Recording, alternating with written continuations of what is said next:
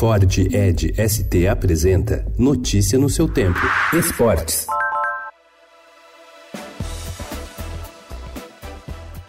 35 anos depois de terem medido forças pela última vez na fase que valeu uma vaga na decisão da Copa Libertadores, Flamengo e Grêmio se enfrentam hoje às 9h30 em Porto Alegre pelo jogo de ida da semifinal da competição continental. Tricampeão sul-americano com os títulos obtidos em 83, 95 e 2017, o Clube Gaúcho tenta abrir vantagem nesse mata-mata e voltar a despachar a equipe carioca no torneio. Em 84, quando o regulamento contava com dois grupos de três times, tricolores e rubro-negros se enfrentaram por três vezes e o grupo então então dirigido pelo técnico Carlos Froner, levou a melhor sobre os flamenguistas.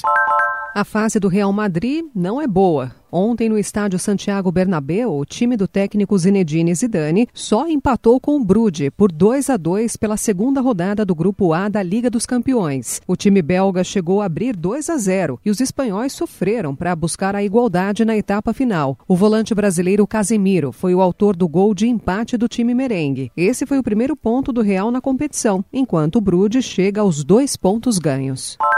Primeira mulher campeã como técnica da primeira divisão do Campeonato Brasileiro Feminino, Tatiele Silveira conseguiu parar o embalado Corinthians na decisão e fez história no último domingo com a Ferroviária de Araraquara. Com sensação de dever cumprido, a gaúcha de 37 anos disse ao Estadão que deseja que seu exemplo sirva para encorajar outras mulheres que também lutam por mais espaço no futebol. Eu espero que eu possa servir de inspiração essas mulheres, para essas meninas, ex-atletas que, que, buscam um espaço dentro do futebol, para encorajar essas mulheres, poxa, dá certo, vem para a prática, vem para o campo, bate na porta do clube, mostra o teu trabalho. Então quero que as mulheres se sintam encorajadas a buscar esse espaço que quando a gente mostra nossa qualidade, quando a gente mostra nossa competência, eu não tenho dúvidas de que as portas vão se abrir.